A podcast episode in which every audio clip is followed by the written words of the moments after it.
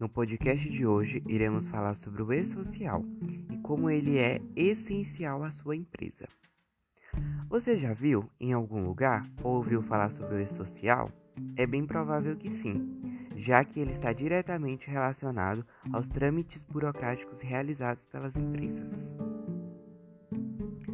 O que é o e-social?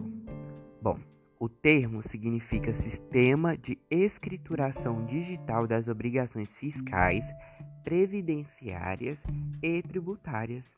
Ele foi instituído pelo governo federal através do decreto número 8373 em 2014.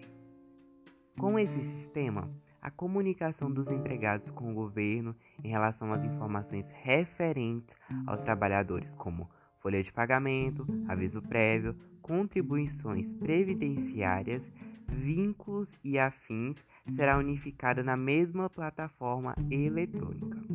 O intuito é o de simplificar a maneira de prestar as informações obrigatórias e assim diminuir a burocracia, sem a necessidade de ter que preencher ou até mesmo entregar declarações e formulários separadamente para cada órgão. Os seguintes órgãos e entidades relacionadas ao governo federal atuaram em conjunto para o estabelecimento do E-Social.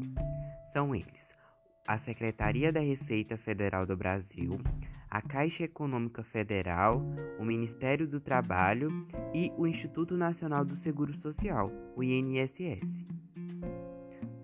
Mas quem é obrigado a usar o E-Social?